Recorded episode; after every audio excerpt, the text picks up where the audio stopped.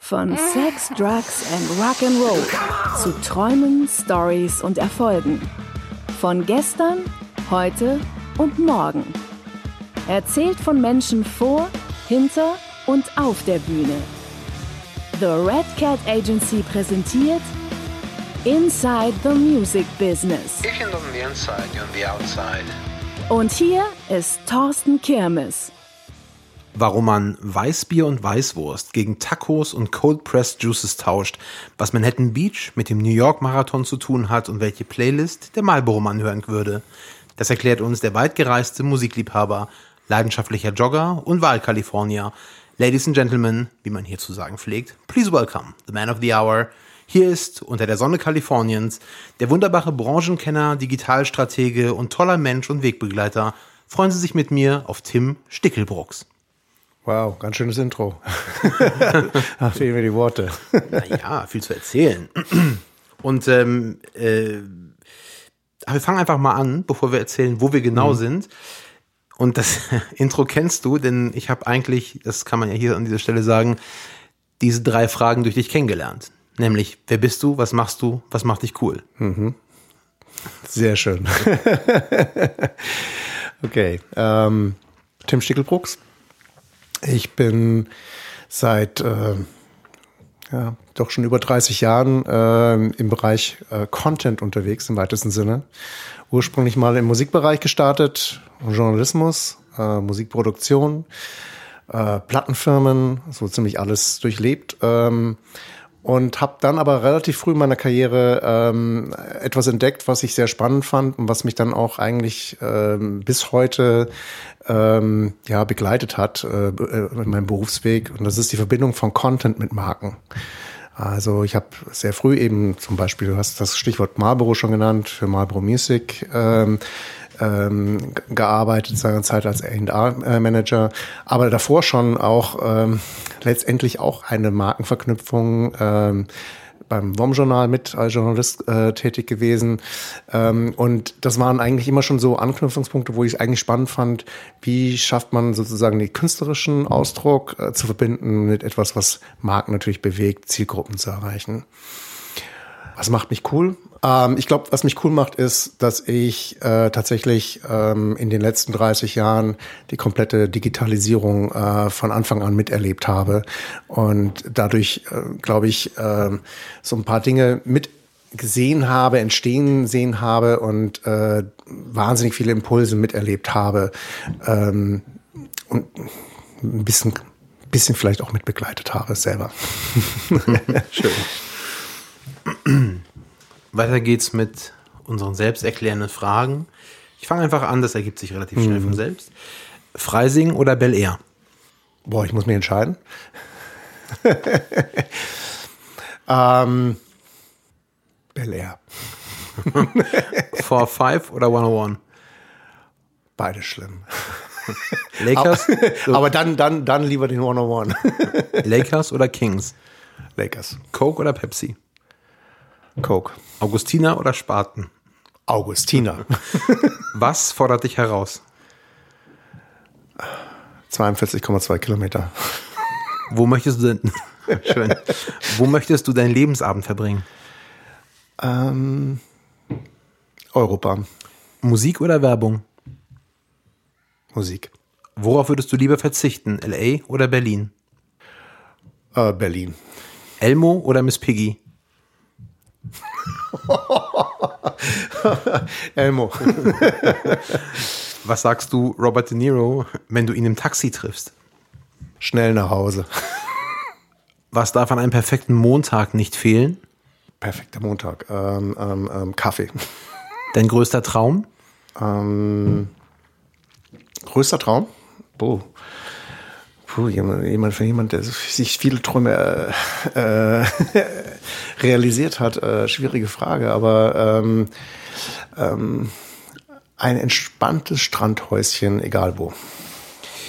Die Entertainment-Branche in einem Wort.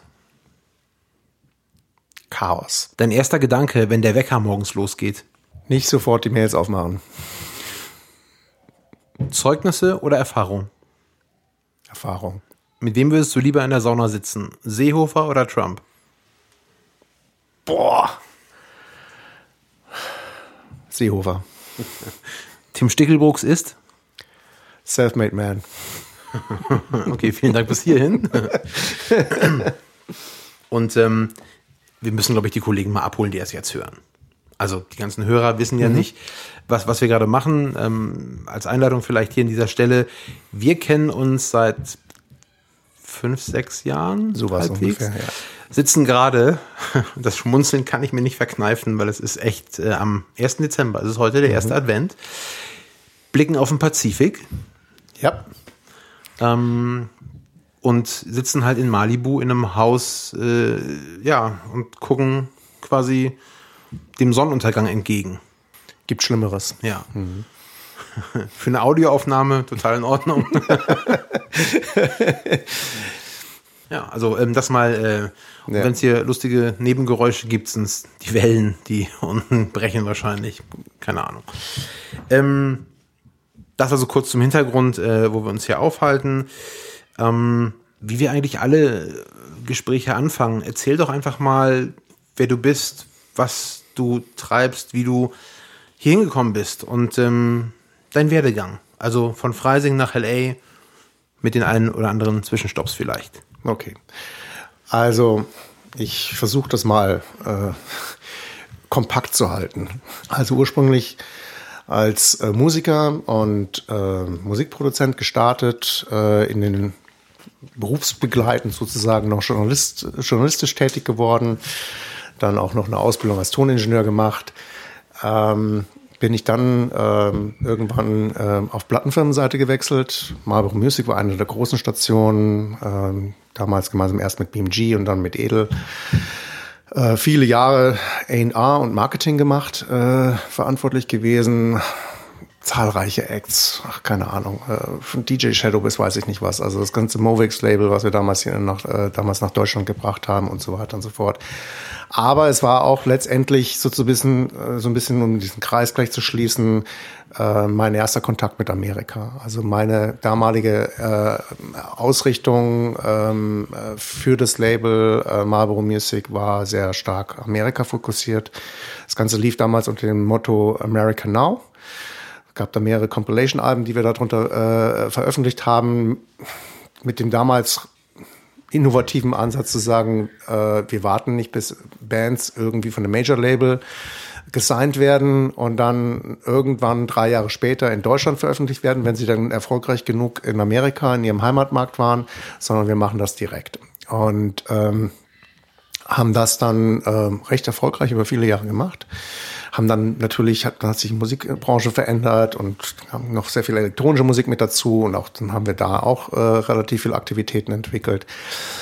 Und dann kam ja die erste Digitalisierungswelle letztendlich. Also CD war eh schon da, aber dann kam das Internet langsam ins Rollen und das war etwas, was mich wahnsinnig, äh, äh, was ich wahnsinnig spannend fand und was für Philipp Maus aus rechtlichen äh, Erwägungen her ein sehr schwieriges Umfeld war und was dann letztendlich auch für mich so ein bisschen den äh, Motor äh, ja oder den Anschub gegeben hat, äh, mich zu verändern und ähm, bin dann nach äh, Amerika zum ersten Mal ausgewandert, damals nach Seattle. Ähm, ja, spare die Details, aber es war im Wesentlichen ging es darum, dort in eine Produktionsfirma mit einzusteigen. Ich habe damals auch eine Produktionsfirma in New York gehabt, eine in Seattle. Äh, in New York mit ähm, äh, so Branchengrößen wie Scott Cohn, der jetzt äh, CIO von Warner Music ist, äh, Richard Goddard, ähm, Musikikone, ähm, äh, mehrfach für sein Lebenswerk ausgezeichnet.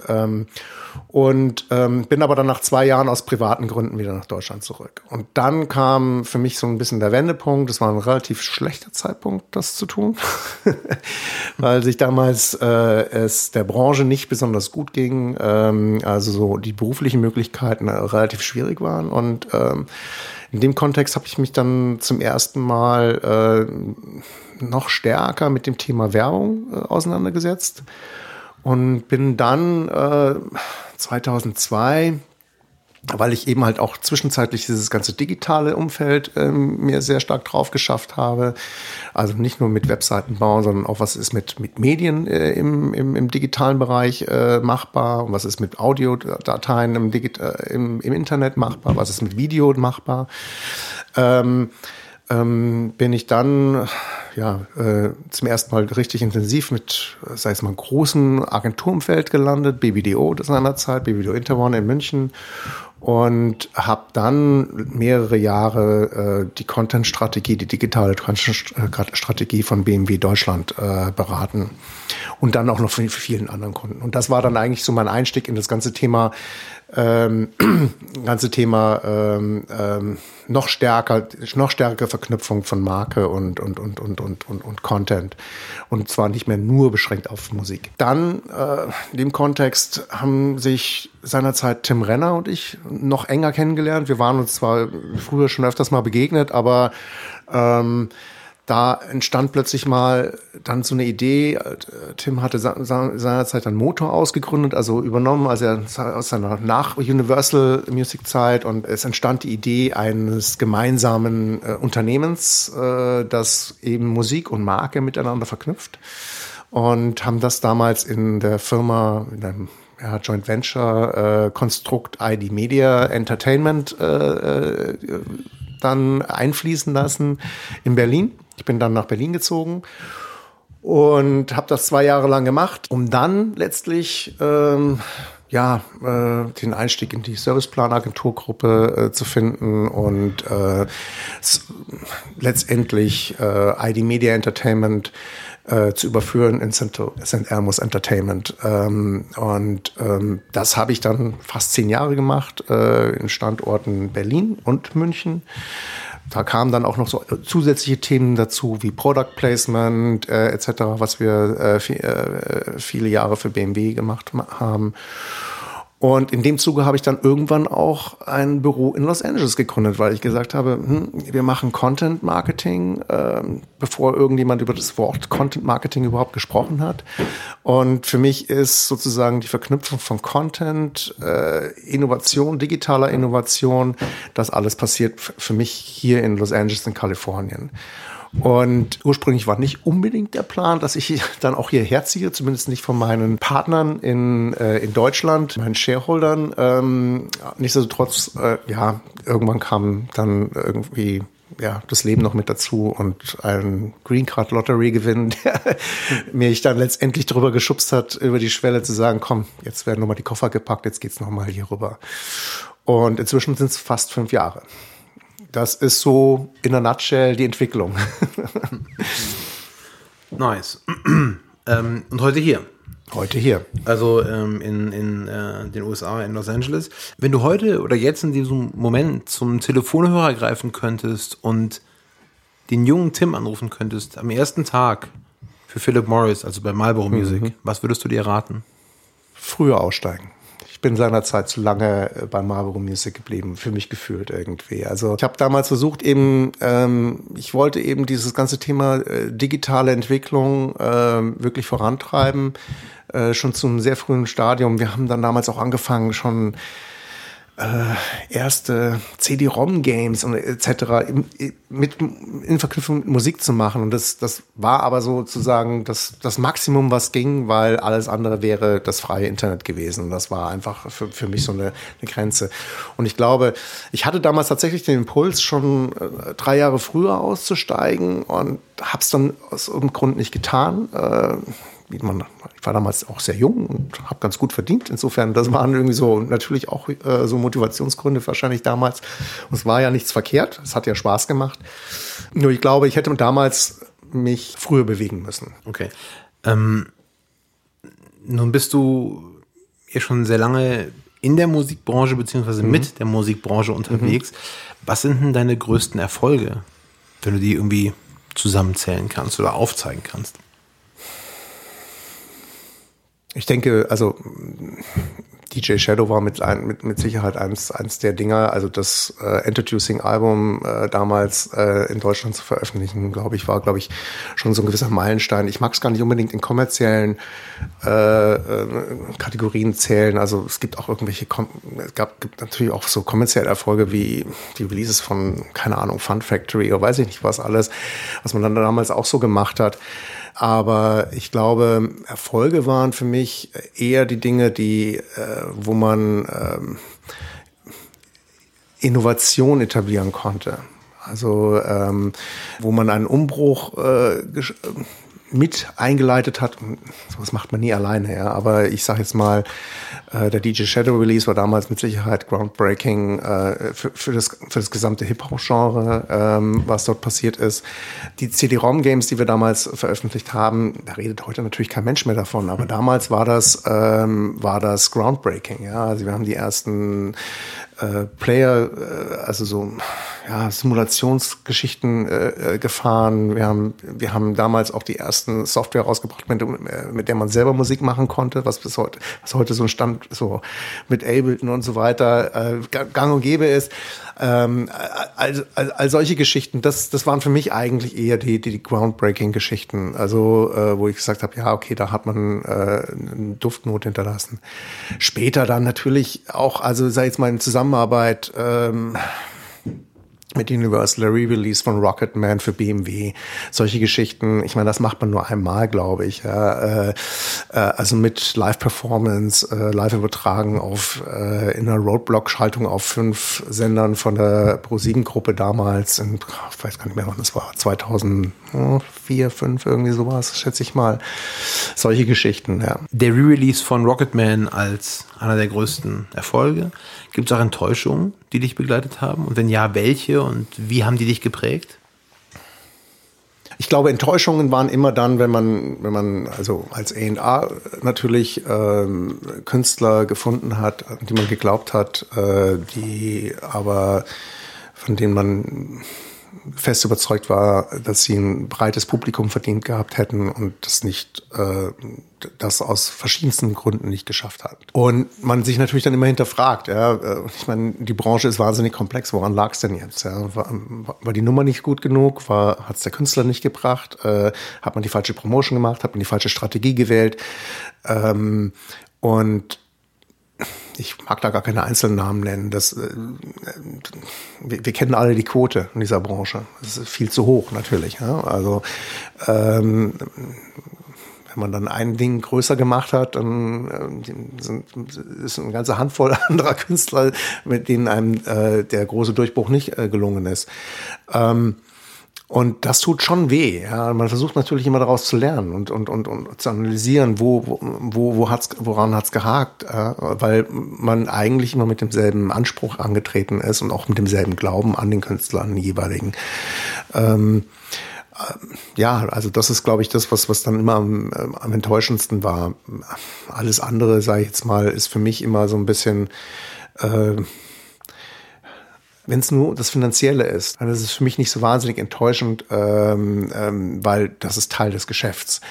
Dann, wenn äh, eine Künstlerkarriere damit verknüpft ist und äh, sozusagen äh, auch äh, ein Leben äh, von einem Künstler, dann und, und man merkt, äh, dass der seinen künstlerischen Träume nicht mehr verwirklichen kann, wird, dann, dann glaube ich, wird es dramatisch und das sind immer die Dinge, die einem dann, dann auch nahe gehen. Aber gibt es auch andere Enttäuschungen, also jetzt aufs Business gesprochen, persönlicher Art von dir? Ich hake deswegen nach, einfach weil ich weiß, dass viele Menschen zuhören, die in die Musikbranche einsteigen werden. natürlich ist es so, für Dritte zu arbeiten. Und ich kann das sehr gut teilen. Man setzt viel Energie und Kraft natürlich da rein, Künstler aufzubauen und hat die Überzeugung, dass es funktionieren wird. Aber wir machen die Erfahrung, dass die Branche aktuell sich so sehr wandelt, dass ähm, einfach die, die, die Arbeit generell schwieriger wird. Das ist richtig. Die Arbeit wird generell schwieriger. Also ich glaube, man muss da schon gewisse Selbstschutzmechanismen aufbauen. Also das ist, das ist, diese Branche ist super hart. Ich glaube, das kann ich nur jedem empfehlen, der, der, der einsteigen möchte. Äh, man muss darauf bereit sein, auf Rückschläge, man muss bereit sein, Geld zu verlieren, man muss bereit sein, äh, dass bestimmte Projekte nicht realisiert werden. Man muss darauf bereit, vorbereitet sein, dass äh, Zusagen nicht gehalten werden. Ähm, es ist ein, äh, meine Eltern hätten immer gesagt, ein unseriöses, unseriöses Geschäft. Aber so ganz Unrecht haben, haben sie damit natürlich auch nicht, weil man hat immer mit sehr vielen Leuten zu tun, die eventuell ihr Wort nicht unbedingt halten. Deswegen, ähm, ich glaube, äh, wenn man, wenn man nicht bereit ist, diese äh, Nackenschläge und Tiefschläge auch einzustecken. Dann sollte man wahrscheinlich auch nicht, wie man wahrscheinlich dann auch nicht im Boxring einsteigen sollte, sollte man auch nicht in dieses Geschäft einsteigen. Man muss darauf äh, vorbereitet sein. Das kommt. Das kommt so sicher wie es Abend in der Kirche. Smooth Sailing gibt es in dieser Branche nicht. Also und die, die es behaupten, lügen in der Regel, weil sie dann äh, nicht, nicht von ihren Misserfolgen erzählen. Ja. Oder sind nicht lang genug dabei. Oder sind nicht lang genug dabei, mag auch sein. Aber ich habe selten erlebt, dass jemand in dieser Branche ist, der nicht auch die, die Schattenseiten gesehen hat. Ähm, und das ist okay. Ja. Und ich meine, ich lebe ja auch durchaus nicht nur in einer Branche, äh, dadurch, dass ich natürlich auch, sei es mal, in, dieser, in diesem Werbeumfeld lebe, was zugegebenermaßen ähm, der, der Musikbranche nicht so sehr viel unähnlicher ist. Nichtsdestotrotz kriegt man dort natürlich auch mit, wie es in Unternehmen, äh, sei jetzt mal äh, in, in DAX-Unternehmen und so weiter abgeht. Und das ist jetzt auch nicht alles äh, Zuckerschlecken und da wird auch durchaus mal der Ellenbogen ausgefahren. Und ähm, insofern, ähm, ich glaube, da ist sich unsere Branche dann auch vielleicht nicht ganz so unähnlich anderen. Aber ja, naturgemäß, äh, jeder glaubt hier an das schnelle Glück, den schnellen Erfolg und äh, also zumindest glauben es die meisten, weil sie immer nur, sei jetzt mal, irgendwie sehen, dass ein Künstler von heute auf morgen plötzlich ganz oben ist und sehen dann nie die ganze lange, lange, lange, lange Geschichte, die davor steht, bis der Künstler tatsächlich an den Punkt kommt. Und ich glaube, je früher man sich das bewusst macht, dass der Weg durchaus ein langer ist, äh, umso besser. Gibt es Vorbilder, die dich begleitet haben? Also wenn du das Revue, passieren lässt, was du gerade erzählst, so gibt es Vorbilder für dich? Idole vielleicht sogar?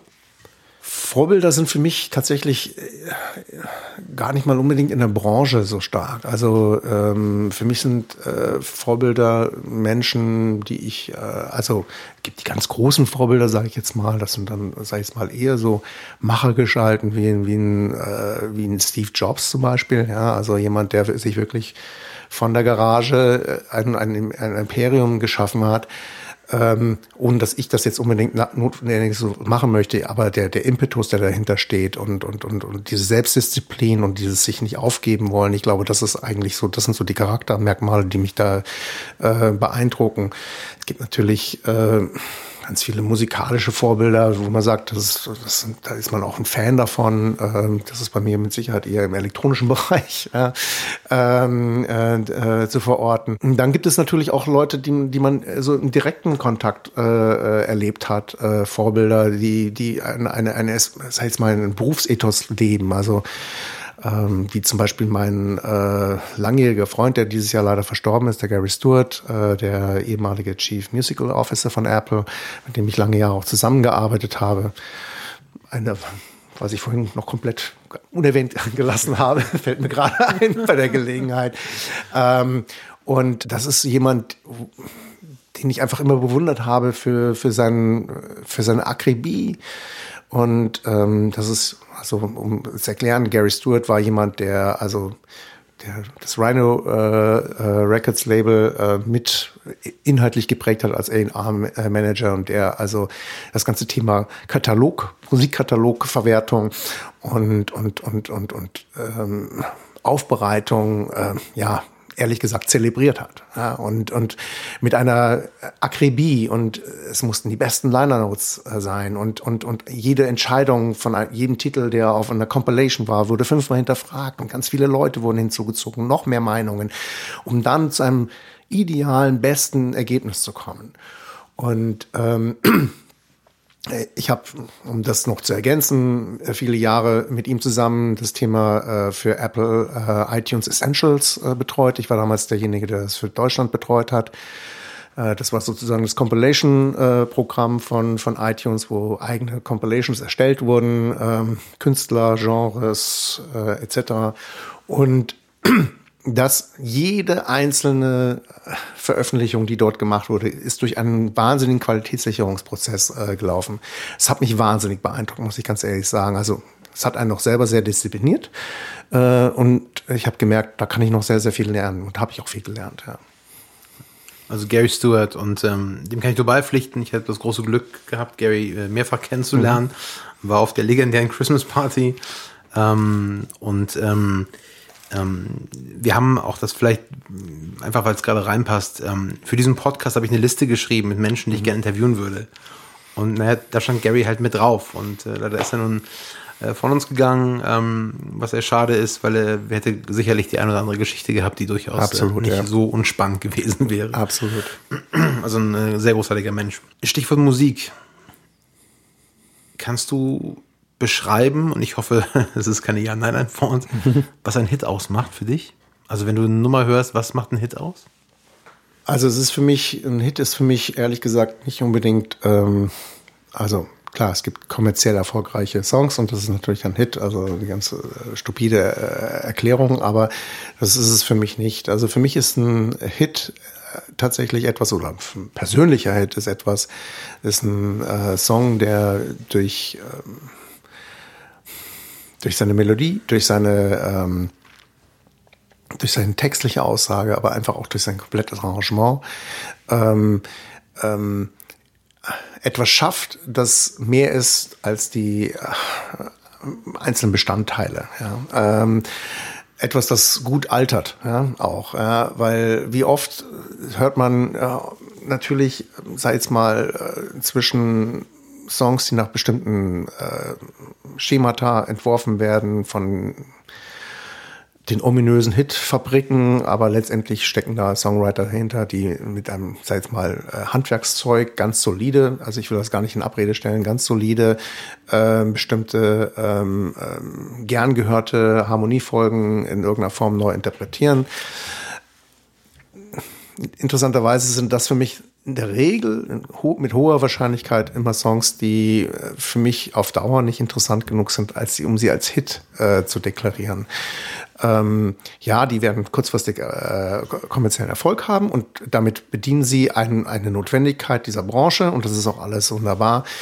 Äh, ich bin ehrlich gesagt in meinem eigenen persönlichen Musikgeschmack äh, immer eher so ein bisschen auf der anderen Seite äh, schon immer gewesen. Ich habe immer eher im Untergrund gesucht, habe immer mehr die Songwriter gesucht und die Musik von Songwritern, die ähm, versucht haben, für sich bestimmte Fragen im Leben zu beantworten damit und äh, damit auch Werke geschaffen haben, die, ähm, die eben auch 20, 30 Jahre später noch äh, eine relevante Aussage haben. Ähm, also ich bin fasziniert, wirklich, ohne Flachs. Äh, ähm, Finde das sehr spannend. Ich habe das noch, also natürlich oft mich mit dem Thema Hit oder nicht Hit befasst, logischerweise. Aber äh, die Aussage, ähm, ich kriege es glaube ich nicht mehr ganz wortwörtlich zusammen, aber dass die einzelnen Bestandteile, Melodie, Rhythmik, mhm. eben mehr schaffen, als sich selbst zu dienen. Äh, mhm. Finde ich, finde ich äh, durchaus sehr, sehr spannend. Ähm, ist es das letztendlich dann auch eine Empfehlung, die du jungen Musikern geben würdest, wenn es darum geht, den einen guten Song zu schreiben, einen ehrlichen Song zu schreiben? Naja, ich, also ich glaube, man kann äh, in dieser Industrie unterschiedliche Wege gehen und ich glaube, das muss sich jeder Musiker dann tatsächlich fragen. Ähm, wenn es darum geht, ähm, den schnellen Erfolg zu suchen, ähm, dann kennen wir natürlich heutzutage die, die Marktmechanismen und äh, dann würde ich die, die, die diesen Weg suchen, wo es eigentlich in erster Linie um kommerziellen Erfolg ganz schnell geht, denen kann ich nur empfehlen, macht YouTube, äh, macht eure Casting-Shows, macht all diese ganzen Geschichten, um euch äh, äh, Aufmerksamkeit zu suchen und schnell eine breite Plattform zu schaffen. Ähm, ich glaube halt ehrlich gesagt nicht. Und ich meine, wer hört heute noch? Also es gibt, glaube ich, äh, wirklich nur ganz, ganz, ganz, ganz, ganz wenige Ausnahmen von, wenn man auch nur auf diese ganzen Casting-Shows äh, äh, blickt, ähm, wo nachhaltige Karrieren entstanden sind. Ja, also ja, es gibt sie, ja, äh, ohne Frage. Ähm, aber ähm, ähm, und, und, und du, du kennst sie nur zu gut, also die, äh, die Ausnahmen, aber es sind halt doch tatsächlich die Ausnahmen, weil man sich anschaut, was in den Absolut. letzten 15 Jahren an Gewinnern in Castingshows äh, auf den Weg gebracht worden sind und wie viel davon heute noch aktiv äh, kommerziell erfolgreich im Geschäft unterwegs sind. Ähm, in der Regel ist das eine Halbwertszeit von zwei, drei Jahren. Wenn man sich aber die langfristigen Karrieren anschaut von Leuten, die langfristig in diesem Markt unterwegs sind, das sind halt in der Regel Leute, die sich nicht unbedingt jedem kommerziellen Druck sofort ergeben haben. Das muss man können. Das heißt auch, dass man sich wahrscheinlich auch andere ähm, noch ähm, ähm, finanzielle Ressourcen erschließen muss, äh, außer sich sozusagen äh, nur über äh, Recorded Music zu ernähren.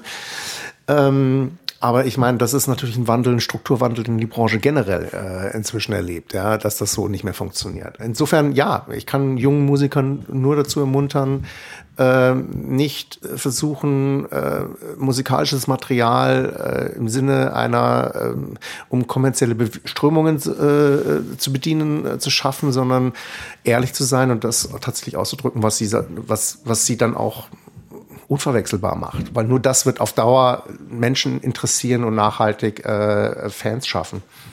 Absolut. Ähm, du hast es schon selbst angesprochen, den Wandel in der Branche, der äh, hat stattgefunden. Wir sind mittendrin, meiner Meinung nach. Also er findet täglich statt. Ähm, und ähm, die Musik ist digital geworden, der Konsum ist digital. Ähm, welche Dinge hat die Digitalisierung der Branche mit sich gebracht, ähm, die für dich wertvoll sind? Ähm, ich glaube, was natürlich unfassbar ist, ist äh, der Zugriff auf was, auf den wir heutzutage auf haben, ja, auf Musik.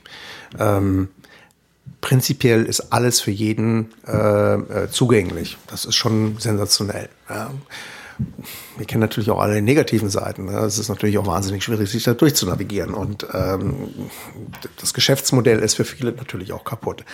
Aber ähm, prinzipiell haben wir ein äh, ähnlich wie auf jegliches Wissen mit Wikipedia und Konsorten im Bereich Wissen allgemein haben wir natürlich heutzutage unbegrenzten Zugriff auf Musik in den entlegensten Regionen, egal wie, wofür ich mich interessiere. Ich kann ganz tief eintauchen. Das ist schon, das ist schon gigantisch. Das ist, sei jetzt mal, ähm, ich, ich muss immer wieder staunen. Ich bin gestern wieder durch einen, durch einen Plattenladen gegangen äh, und für mich ist es inzwischen wie so eine Zeitreise und es ist, ich bin damit aufgewachsen. Also ich bin noch derjenige, der wirklich mit physischen Tonträgern von Anfang an mit äh, aufgewachsen ist und ähm, für mich ist das inzwischen äh, ja, ein ganz, ganz, ich krieg immer mulmiges Gefühl inzwischen in, in, in Plattenläden, muss ich ganz ehrlich sagen. Leider ist es so, aber ähm, weil, weil ich merke, dass sich natürlich auch mein eigenes Konsumverhalten ganz stark verändert hat.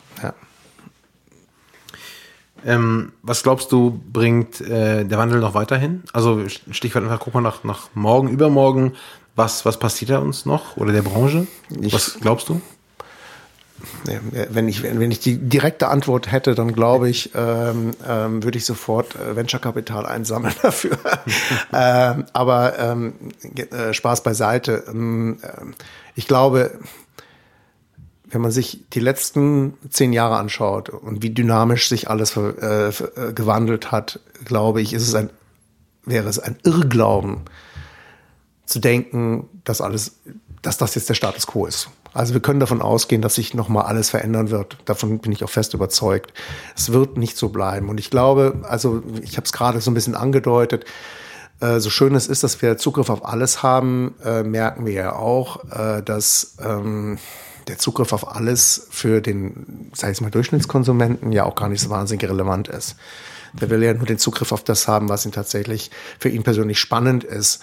Und er hat, tut sich immer schwieriger äh, damit, äh, da eigentlich hinzufinden. Insofern werden wir, glaube ich, mittelfristig wieder in Modelle reinwachsen, äh, äh, wo sich äh, solche Dinge in irgendeiner Form in Services, Services äh, abbilden. Ja, dass äh, plötzlich doch wieder Tastemaking stattfindet. Und wir sehen ja schon bis zum Wissen Grad bei den digitalen Musikplattformen das schon. Wir sehen sehr stark im Bereich äh, natürlich, äh, das finde ich sehr, sehr spannend, äh, sich das anzusehen, was im Bereich Video gerade passiert. Also, dass die ganzen großen Player eigentlich selber zu Content-Produzenten werden, äh, die großen Streaming-Plattformen und damit natürlich auch äh, plötzlich äh, Duftmarken setzen ähm, und sich natürlich auch unverwechselbarer machen.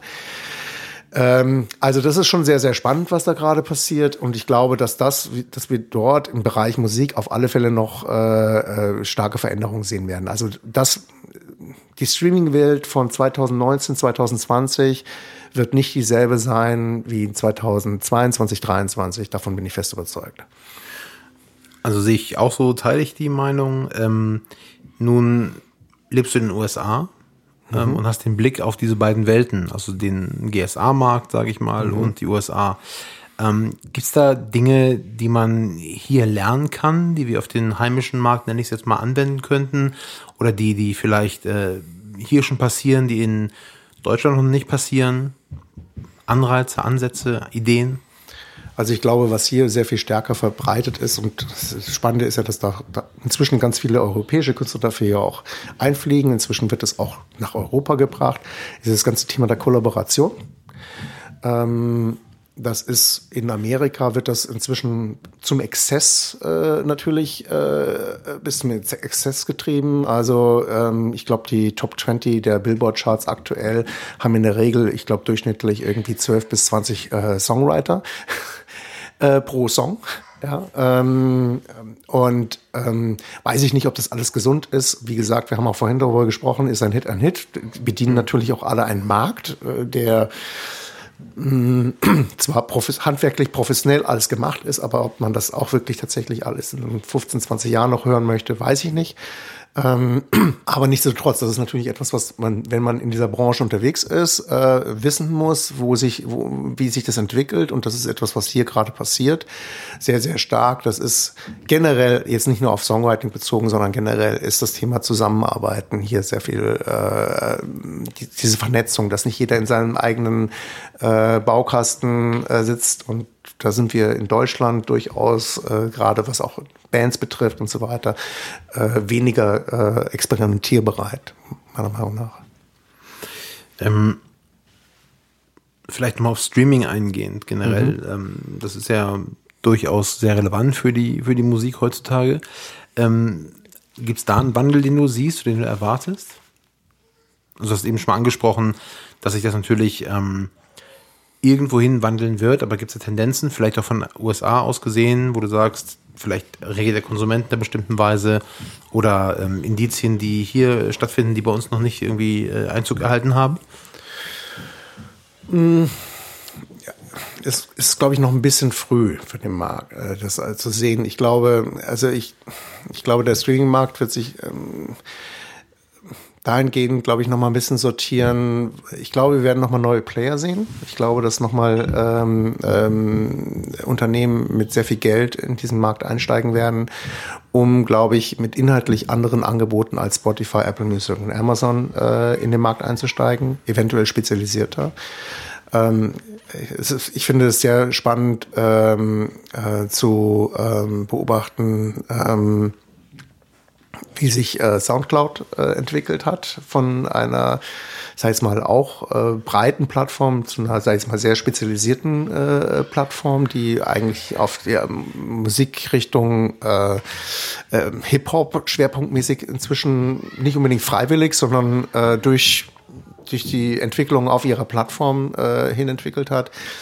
Und ähm, ich kann mir durchaus vorstellen, und es gibt inzwischen auch noch schon einige andere Wettbewerber, die, die, die sich, äh, die, die da gerade starten. Und ich kann mir durchaus vorstellen, dass dass eben halt für Menschen, die sagen, ja, ich will gar nicht unbedingt alles hören und ich will gar nicht den Zugriff auf alles haben, sondern ich will die besten Musik in einem bestimmten Kontext hören, ähm, dass es da äh, einen Markt dafür gibt, das glaube ich sehr, sehr stark und, und dass da eine Entwicklung hingeht. Und ich meine, wir haben natürlich auch, was ich auch spannend finde, ist, ähm, ähm, auch den Hinblick im Bereich Streaming. Und das ist hier, ich weiß gar nicht, wie stark das sich das in Deutschland schon angekommen ist, aber ich sage jetzt mal situationbezogenes äh, Streaming, ähm, wie diese Calm-App zum Beispiel, also wo es einfach nur darum geht, Musik zu hören, die ähm, ähm, ja, mich beruhigt, mich runter, äh, runterbringt, etc.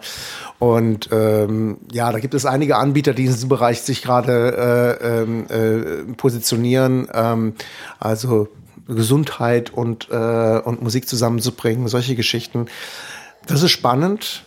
Da ist, passiert hier viel in LA, viel, äh, auch im, im, Silicon Valley äh, gibt es da viele äh, Bewegungen zu diesem ganzen Thema und ich glaube, das ist genau das, wovon wir reden, dass sich der Markt von diesen äh, All-In-Anbietern auch wieder ein bisschen zersplittern wird. Ähm, vielleicht nochmal globaler gedacht oder auch mhm. einfach ähm, makroökonomischer gesehen, welche Auswirkungen wird das auf die Werbung haben? Also Musik und Werbung? Generell kann man sagen, dass durch die digitalen Plattformen natürlich die Aussteuerbarkeit äh, von Werbung äh, sehr viel zielgerichteter wird, was prinzipiell für Werbung immer äh, erfreulich ist. Ein zweites Element kommt natürlich dazu, dass sich äh, Marken in digitalen Umfeldern sehr viel einfacher auch ähm, als selber als Content-Anbieter äh, platzieren können, was natürlich einen ganz anderen äh, Darstellungsmöglichkeit einer Marke äh, äh, dann ent, äh, entfaltet. Ich bin nicht einfach nur jemand, der einen Werbeclip zwischen zwei Songs äh, schaltet, sondern ich kann tatsächlich auch eine inhaltliche Aussage mit meiner Marke äh, äh, in Verbindung bringen ähm, und darüber über ein interessantes, spannendes Content-Angebot äh, auch äh, sehr viel, sehr viel stärker mit meiner Zielgruppe in Austausch äh, treten und, und, und sie mit, mit meiner Marke verknüpfen. Ähm, und natürlich dann mit den ganzen digitalen Möglichkeiten auch überführen in andere Umfelder meiner Marke etc. pp. Also das ist schon, äh, sei es mal, ähm, äh, sehr, sehr, sehr, sehr vielversprechend, äh, was das Thema äh, für die Werbung und Musik äh, äh, bedeutet. Gibt es irgendwas, was du persönlich an der Branche ändern möchtest? Also nach dem Motto, du hast einen Wunsch frei und was würdest du verändern wollen? Wenn ich jetzt an der, Bro äh, also sagen wir so Musikbranche verändern, schwierig. Aber ich glaube, was, was ich mir wünschen würde äh, in der Werbebranche wäre, dass das Thema Musik noch ernster genommen wird. Gerade von vielen Marketingverantwortlichen. Ähm, weg zu einem, äh, weg von einem, das ist irgendwie Beiwerk zu einem, das als ernst, ernste Facette der, der Markenbildung äh, zu verstehen. Du meinst nicht einen Tag vor Abgabe, Mensch, wer macht eigentlich die Musik? Ganz genau. Vielleicht sogar ein schönes Schlusswort. Ähm, wir kommen so langsam zum Ende. Ähm, welche Projekte beschäftigen dich gerade? Ähm, gerade ähm, habe ich ähm, hier für die Serviceplan-Gruppe ähm, das ähm, jetzt mal unsere Niederlassung hier in Los Angeles äh, neu firmiert äh, unter unserer Content-Marke Neverest. Ähm, und tatsächlich ist das momentan auch meine Hauptaufgabe, das Thema Content, ähm, und zwar für weltweit, für all unsere Niederlassungen äh, der Serviceplan-Gruppe insbesondere natürlich auch für Musik, aber auch für Video und äh, sonstige digitale Content, äh, ähm, ja, Content-Module ähm, äh, zu professionalisieren und tatsächlich ähm, ähm, auch, sage ich mal, diesen diesen ganzen diesen Weg hinzuschaffen von ähm, das Musikbriefing äh, drei Sekunden vor Schluss hin zu einem ähm, geregelten Ablauf und et etwas, was äh, wo Musik Teil einer Markendefinition von vornherein ist, ähm, solche Themen äh, mit in unsere Gruppe mit reinzubringen. Und wo finden wir dich im Netz? Also, wo kann man dich finden, wenn man dich kontaktieren möchte beispielsweise? Ich bin, glaube ich, die bestauffindbare Person mit meinem Nachnamen äh, äh, im Internet. Aber äh, man findet mich auf LinkedIn, man findet mich äh, unter Tim Stickelbrucks, äh, man kann mich äh, jederzeit über Neverest Group.com erreichen. Ähm, ich bin sozusagen kaum zu verfehlen, um ganz ehrlich zu sein. Und natürlich bei uns in den Show Notes oder unter www.theredcat.de bei den Podcasts werden wir auch da die äh, LinkedIn und Xing-Profile, wenn ich richtig sehe, mhm. ähm, von Tim. Auch da bin ich auch, genau. Genau, verlinken und ja. mit einem Klick seid ihr dann schon weiter. Ähm, wen sollten wir auf alle Fälle zu dieser Show mal einladen? Wer sollte vors Mikro kommen? Wer sollte vors Mikro kommen? Ihr solltet auf alle Fälle mal äh, einen guten Freund von mir einladen, David Gorman ein guter Freund von äh, Gary Stewart, by the way, mit dem ich auch lange Jahre hier äh, in den USA zusammengearbeitet habe. Ähm, ein absoluter ähm, ähm, ja, Experte, was das Thema nicht nur äh, ähm, ähm, äh, Musikpackaging äh, betrifft. Dort ist er ähm, ähm, Grammy-Winner und jetzt auch mit dem Clio Award für das, die letzte Keith Richards Box ausgezeichnet worden, äh, sondern äh, er ist vor allem auch ein Experte, was das Thema Digital und Musik und das Thema Content Curation und Musik äh, betrifft. Würde ich dringend empfehlen. Das wird dann auf Englisch wohl werden. Davon Das gehe ich aus. Wird so sein, ja. Okay. ähm, also der, der Podcast mit dem guten Kollegen dann auf Englisch hoffentlich bald. Ähm, Gibt es noch irgendwas, was du den Hörern und Hörerinnen mit auf den Weg geben möchtest?